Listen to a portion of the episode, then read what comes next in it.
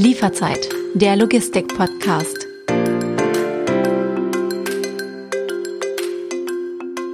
Willkommen bei Lieferzeit, der Logistik-Podcast. Mein Name ist David Siems und in jeder Folge spreche ich mit Expertinnen und Experten der Branche. Mein heutiger Gast, wieder alle vier Wochen auch in dieser vierten Staffel, ist Dennis Kollmann, Chief Sales Officer bei Hermes Germany. Wir gehen der Frage nach mehr Daten, mehr Öko. Warum geht Nachhaltigkeit nicht ohne Digitalisierung? Was viele wissen, in der Paketlogistik sind Digitalisierung und Daten die Grundlage, um effizient und immer kurzfristiger steuern zu können. Prognosen von Sendungsmengen, Auslastung im Netzwerk, Navigationssoftware auf der letzten Meile, all das ist datenbasiert. Warum dieser Prozess auch die Grundlage für mehr Nachhaltigkeit ist, woher die Daten kommen und wie Hermes den CO2-Fußabdruck eines Pakets berechnet, das erfahren Sie jetzt in dieser Folge. Dennis, schön dich zu sehen. Willkommen zurück, zurück in der vierten Staffel von Lieferzeit. Wir wollen heute über die Verbindung zwischen Digitalisierung und Nachhaltigkeit sprechen. Für mich sind das so zwei Begriffe, die passen so ein bisschen zusammen wie, naja, äh, Smartphone und Jutebeutel. Was viele bereits wissen, ohne Daten gibt es keine Digitalisierung.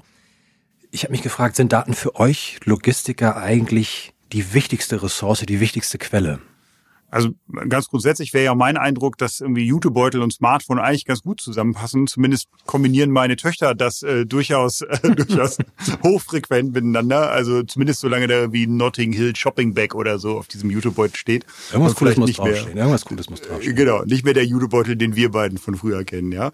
Ähm, also von daher finde ich das Bild eigentlich ganz gut. Ja, mhm. im Sinne von wir kombinieren zwei Themen, die vielleicht auf den ersten Blick nicht zusammenpassen und Jetzt hast du ja nach der wichtigsten Ressource gefragt und ich tue mich ehrlicherweise mit absoluten Priorisierungen immer echt schwer. Mhm. Daten gehören auf jeden Fall zu den wichtigsten Ressourcen, die wir haben. Denn auf Basis von Daten kann ich eben Effizienz erzeugen, sowohl ökologisch als auch ökonomisch.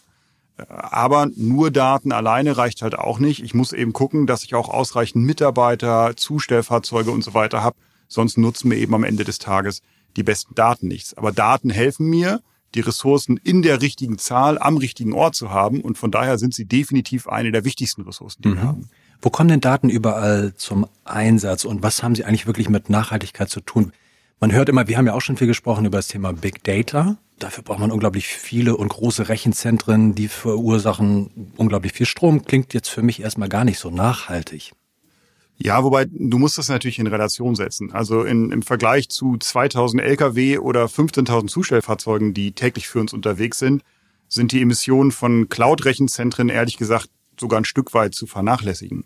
Insbesondere da ja auch alle Anbieter von, von Cloud Computing daran arbeiten, die mit regenerativen Energien zu betreiben. Und zum Beispiel überall da, äh, wo wir selber was betreiben, wir haben ja hier auch noch ein eigenes Rechenzentrum, haben wir bereits komplett auf nachhaltige Elektrizität umgestellt. Also von daher glaube ich, kannst du die Emissionen der, der Rechenzentren ähm, im Gesamtkontext vernachlässigen.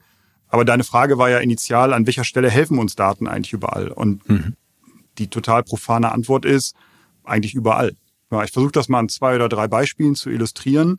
Ähm, wir haben uns total intensiv über das Thema Forecasting unterhalten mhm. in, in vorherigen Folgen. Und wir müssen eben genau berechnen, welche Mengen werden wir in der kommenden Woche erhalten und in den kommenden Monaten. Und auf der Basis können wir dann zum Beispiel simulieren, was ist denn der optimale Weg für diesen Paketen. Und dann kann ich den Weg möglichst effizient planen. So also manchmal kann es sogar sein, einen Weg für ein Paket zu wählen, der auf den ersten Blick nicht wahnsinnig effizient aussieht. Ich kann mir im Vorlauf, also vom Auftraggeber zum Sortierzentrum, zum Beispiel 100 Kilometer mehr leisten, wenn ich weiß, da ist noch Platz auf dem LKW der dann 500 Kilometer fährt. Das heißt, Daten helfen uns, zu jedem Zeitpunkt den optimalen Weg des Paketes bei uns im System zu berechnen.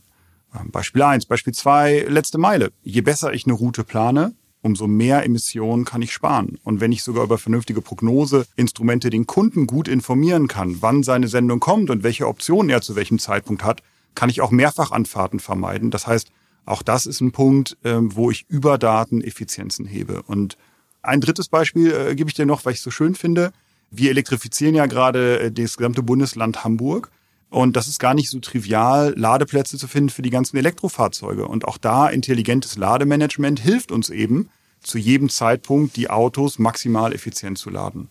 Wir können ja mal versuchen, ein weiteres Missverständnis vielleicht mal aus der Welt zu räumen oder ich würde dich bitten, das zu erklären. Also auf der längere Sicht haben wir auf der einen starkes prognostiziertes Mengenwachstum ähm, in der Paketlogistik und auf der anderen Seite haben wir ja ambitionierte gesellschaftliche Klimaziele, Klimaschutzgesetz von der Bundesregierung etc.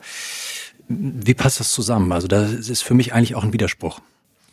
Ja, ist zumindest nicht trivial zu managen. Das, äh, da bin ich total bei dir. Ja, also ich finde, also es stammt leider nicht von mir, aber dieser Claim, there's no planet B, äh, den finde ich extrem treffend. Ja, und äh, ich habe eben von meinen Töchtern gesprochen. Von daher ist mhm. aus meiner Sicht auch total klar, dass sowohl wir als Unternehmen als auch ich als persönlicher Sicht äh, total ähm, auf das Pariser Klimaabkommen committed bin und wir das als Unternehmen sein müssen. Und von daher ist unser Ziel ganz klar, den CO2-Ausstoß zu reduzieren und in dem Kontext haben wir uns eben auch der Science-Based Target Initiative committed. Und in der Tat bin ich persönlich, viele andere im Unternehmen haben das natürlich direkt verstanden, die sind halt schlauer als ich, aber dann werden ja im Rahmen dieser Science-Based Targets Reduktionsziele vereinbart. Und ich habe gedacht, okay, Reduktionsziel für mich als technologiegläubigen Mensch, das klingt halbwegs realistisch, das bekommen wir hin.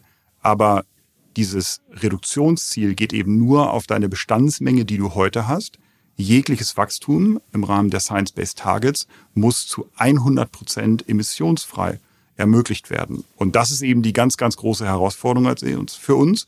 Das ist das, worauf wir aktuell hinarbeiten. Wachstum muss perspektivisch mit Null Emissionen zu realisieren sein.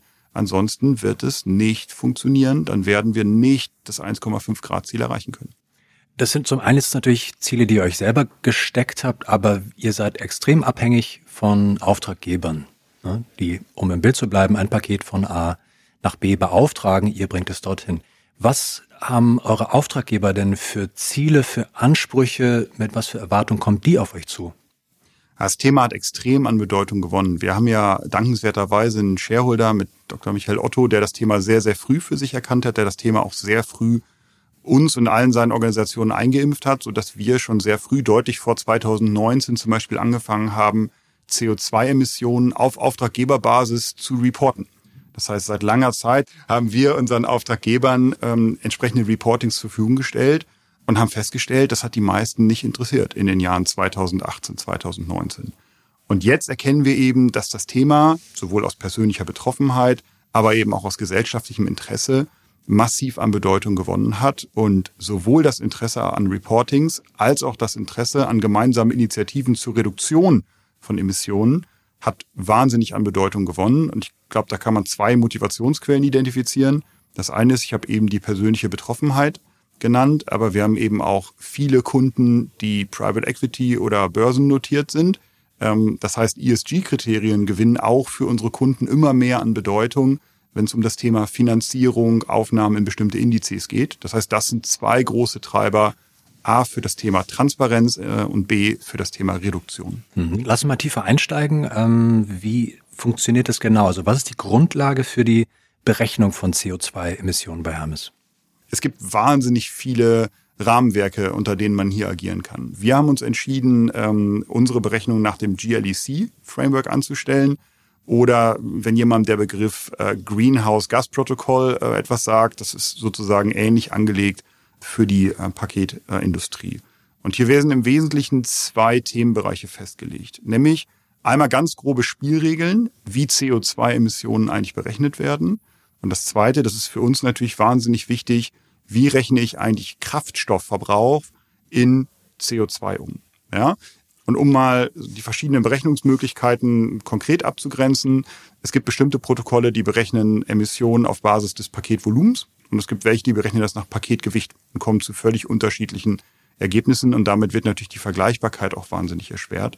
GLEC äh, wiederum geht auf das Thema Gewicht. Das heißt, wir berechnen immer Emissionen auf Basis des Paketgewichtes. Ich muss mich ein Stück weit korrigieren, wenn ich immer CO2 sage dann meinen wir eben CO2 inklusive aller Äquivalente wie Methan, Lachgas, ich bin kein Chemiker, was es da sonst noch alles gibt. Mhm. Das heißt, also wenn du jetzt deiner Tochter einen Jutebeutel schickst und da ist vielleicht auch noch ein Smartphone drin, dann wäre das im Grunde genommen die Grundlage oder so würdet ihr dann den CO2-Ausstoß berechnen. Genau, wobei was, was wichtig ist, ich habe es eben gesagt, es sind grobe Spielregeln. Mhm. Das heißt, wenn jemand anders, selbst innerhalb dieses Frameworks, den gleichen Weg des identischen Paketes berechnen würde, muss er nicht zwingend zu identischen Ergebnissen kommen. Ähm, das ist relativ schwierig, wenn man dann Ergebnisse miteinander vergleichen will. Okay, das heißt, man kann keinen wirklichen Mittelwert, Richtwert ermitteln, was, wie hoch der CO2-Ausstoß einer einzelnen Sendung ist. Doch das kann man schon tun. Äh, du kannst es aber typischerweise erst im Nachgang machen. Also was machen wir? Wir berechnen CO2-Emissionen auf Basis jeder einzelnen Sendung. Das heißt, wann immer wir Reportings unseren Kunden zur Verfügung stellen, dann sieht er wirklich auch nur seine Sendung und nicht irgendeinen gewichteten Mittelwert unseres Gesamtsystems. Denn Transparenz ist ja ganz wichtig, um daraus Handlungen ableiten zu können. Von daher ist uns ein echter Drilldown auf jede einzelne Sendung wichtig. Wir schauen uns auch jeden einzelnen Transportabschnitt an. Transport per Lkw auf der langen Strecke, letzte Meile in den Sprintern und alle Emissionen, die an unseren Standorten verursacht werden. Das heißt, wir haben die Schnitte, um dann auch agieren zu können und berechnen das für jedes Paket. Und dann kommt eben das Thema Gewicht wieder ins Spiel. Ja, das heißt, nehmen wir mal eine 1 Kilo Sendung, die stößt ungefähr 15 mal weniger CO2-Emissionen aus als ein 20 Kilo Paket. Das heißt, du hast natürlich eine Abhängigkeit von der Strecke. Ja, liefern wir ein Paket in Hamburg aus, was in Hamburg entstanden ist, haben wir deutlich weniger Emissionen, als wenn wir eine Sendung aus China oder in Polen übernehmen und sie dann sehr weit transportieren. Gewicht ist ein Faktor und wir können es eben meistens erst ex post berechnen. Ja, ist ein bisschen schwierig. Also im Nachhinein, formulieren es mal so, weil es im Vorhinein eben über grobe Durchschnitte aus meiner Sicht keine Steuerungswirkung entfalten kann. Ja, aber natürlich können wir im Nachgang ausrechnen, was haben wir denn im letzten Monat pro Sendung im Durchschnitt verbraucht. Aber Durchschnitt ist ja immer gefährlich. Ja, ich, mein alter Chef hat immer gesagt, der Rhein ist im Durchschnitt einen Meter tief, aber es sind halt schon mal Leute drin ertrunken. Also Durchschnitt hilft aus meiner Sicht nicht weiter, wenn ich Steuerungswirkung mhm. erreichen will. Es gab ja im Frühjahr diesen Versuch in der Branche, ähm, ja, so ein Vergleichsmodell anzustellen, zu sagen, es gibt sowas ähnliches wie ein Nutri-Score oder wie eine Nährwerttabelle, da gucke ich dann drauf und kann schauen, jetzt nicht wie viel Zucker in dem Paket ist, sondern naja, welchen CO2-Ausstoß das Paket hat. Wo würdest du sagen, also ist es sinnvoll, so ein Vergleichsmodell überhaupt äh, zu haben, dass ich als Kunde beim Kauf schon sehen kann, wie viel CO2 mein Paket verursacht? Also grundsätzlich ist das super sinnvoll. Ja, ich habe eben gesagt, äh, Daten sind wichtig, Transparenz ist wichtig, weil nur auf Basis von Transparenz kann ich mein Handeln entsprechend anpassen und auch CO2-Emissionen vermeiden. Aber sozusagen ohne jetzt äh, Chemikern in Laboren zu nahe treten zu wollen. Also während es ja eher ein Commodity ist, äh, so ein Joghurt zu untersuchen und zu ermitteln, wie viel Zucker ist denn da drin. Und äh, im Zweifel wird äh, Danone auch seine Rezeptur so schnell nicht ändern. Das heißt, wenn ich das einmal ermittelt habe, dann steht das eben über Monate fest und ich kann das draufdrucken. Ist auf Basis dessen, was ich eben erläutert habe, so ein Logistikflow, ja, wo ich jeden Tag einen mehrstufigen Prozess anpasse und auch die Frage habe, wie viele Sendungen habe ich denn heute in der Straße? Habe ich 100 Sendungen in deiner Straße? Ist die Emission deutlich anders, als wenn ich extra für deine Sendung in deine Straße fahre. Das heißt, im Nachgang kann ich sehr genau sagen, wie viel CO2 hat deine Sendung emittiert, wie viel CO2 hat deine Sendung verursacht. Das im Vorhinein zu prognostizieren, da wäre ich im Bereich von groben Durchschnitten und auf Basis von groben Durchschnitten Handlungen auszulösen, da bin ich immer extrem vorsichtig. Das kann halt echt nach hinten losgehen. Mhm. Es fällt oft der Begriff alternative Zustelloptionen. Klingt natürlich in der Theorie erstmal super. Äh, wie viel CO2 kann denn hierbei konkret eingespart werden? Das hängt ein bisschen von der alternativen Zustelloption ab. Ähm, den größten Hebel hat sicherlich äh, das Thema Paketshop. Mhm. Also wenn ich über konsolidierte Zustellung spreche, ich bringe mehrere Sendungen an einen Ort, dann spare ich bis zu 25 bis 30 Prozent CO2. Ähm, ein zweiter relevanter Hebel ist zum Beispiel ein alternativer Zustellort bei dir zu Hause, wenn du uns also Vollmachten ergibst. Ja, wenn ich nicht zu Hause bin, dürft ihr die Sendung ablegen. Wir stellen ungefähr 95 Prozent der Sendungen im ersten Zustellversuch zu. Jetzt nehme ich doch mal den Durchschnitt, mhm. ja, und sage, damit kann ich im Schnitt fünf Prozent der Anfahrten äh, mir sparen. Dann wäre das äquivalent zu fünf Prozent CO2-Einsparung der größte Hebel sicherlich das Thema Paketshop. Zumindest, muss ich jetzt ein bisschen einschränken, so lange bis die letzte Meile komplett elektrifiziert ist. Denn wenn ich eine komplett elektrifizierte letzte Meile habe und auf regenerative Energie setze, dann brauche ich nichts mehr saven, weil dann ist sozusagen jede, jede Zustellung komplett emissionsfrei. Gib uns doch zuletzt noch in so drei Stichworten einen Ein- bzw. Ausblick. Äh, was plant ihr im Zusammenspiel von Digitalisierung und Nachhaltigkeit in diesem Jahr noch? Also das jetzt habe ich eben gesagt, absolute Priorisierungen sind schwierig, darum darf ich jetzt nicht sagen, das absolut wichtigste Projekt, aber das mit der größten Strahlkraft und das, wo wir aktuell die meiste Kraft drauf allokieren, ist definitiv die Elektrifizierung des gesamten Bundeslandes Hamburg. Das heißt nicht nur irgendwie rund ums Rathaus, nicht nur in den Innenstadtbereich, sondern ich persönlich wohne in Volksdorf oder in Schnelsen, in Stellingen, ja, äh, wo auch immer, auch südlich der Elbe. Ähm, das gesamte Bundesland Hamburg wird noch im Kalenderjahr 23 zu 100 Prozent in der letzten Meile elektrisch von uns beliefert. Das ist ein Riesenthema. Alle Standorte umbauen, alle Standorte elektrifizieren, ausreichend Elektrofahrzeuge beschaffen. Das ist sicherlich eins der größten und intensivsten Projekte, an denen wir gerade arbeiten. Das zweite ist, wir wollen das aber nicht nur auf Hamburg konzentrieren. Das heißt, wir haben ja immer ähm, gesagt, dass unser Ziel ist, bis 2025 mindestens die Innenstadtbereiche der 80 größten deutschen Städte auch elektrisch zu beliefern. Jetzt könnte man ja sagen, naja, 25 ist noch weit weg. Wir planen irgendwie einen schönen Hockeystick. Dieses Jahr eine, nächstes Jahr eine. Und dann machen wir die 78 äh, in 25. Das wäre so eine klassische Salesplanung, wie ich sie sonst immer versuche, ja, mit meinen Umsätzen. Ähm, wir haben aber letztes Jahr angefangen, haben da schon gute Schritte vorangemacht und wir wollen in diesem Jahr deutlich über 40 Städte schon elektrisch beliefern. Das heißt, das ist das zweite Thema neben Hamburg, an dem wir intensiv arbeiten. Und das dritte ist, ich habe ganz viel über SBTs gesprochen. Ähm, das ist im Moment noch ein Bundesziel, was wir uns gegeben haben. Und für mich ist ja immer wichtig, Ziele auch greifbar und operationalisierbar zu gestalten. Das heißt, etwas mit vielleicht weniger Außenstrahlkraft, aber einem viel größeren internen Impact, weil das nämlich die Roadmap vorgibt für die kommenden Jahre, ist die Ziele, die wir uns auf einer Bundesebene gesetzt haben, eben regional runterzubrechen und damit für die Kollegen vor Ort auch transparent zu machen. Ich bin gespannt, was kommen wird. Wir sprechen uns in vier Wochen spätestens wieder. Dennis, vielen Dank fürs Gespräch. Ich freue mich drauf. Danke dir. Also, wofür sind die vielen Daten nochmal relevant? Eigentlich für alles. Besonders in der Paketlogistik. Denn auf der Basis von Daten kann Effizienz erzeugt werden. Ökonomisch, aber auch ökologisch. Und dafür benötigt es Transparenz. Nur wenn ich beispielsweise weiß, wo und auf welchem Transportabschnitt welche Emissionen anfallen, kann ich diese auch gezielt reduzieren. Die Digitalisierung ist damit zu einem grundlegenden Baustein des Klimaschutzes geworden und ermöglicht zahlreiche Gestaltungsspielräume für nachhaltige Lösungen, sei es über eine intelligente Tourenplanung oder die Auslastungssteuerung von Fahrzeugen. Das war die heutige Folge von Lieferzeit, der Logistik-Podcast.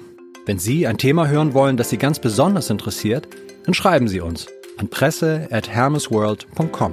Wir freuen uns, wenn Sie diese Folge teilen und weiterempfehlen. Und wenn Sie weiterhören wollen, schauen Sie mal nach. Ältere Folgen von Lieferzeit gibt es auch hier in Ihrem Podcast-Player. Wir hören uns in 14 Tagen wieder. Machen Sie es gut und bis dann.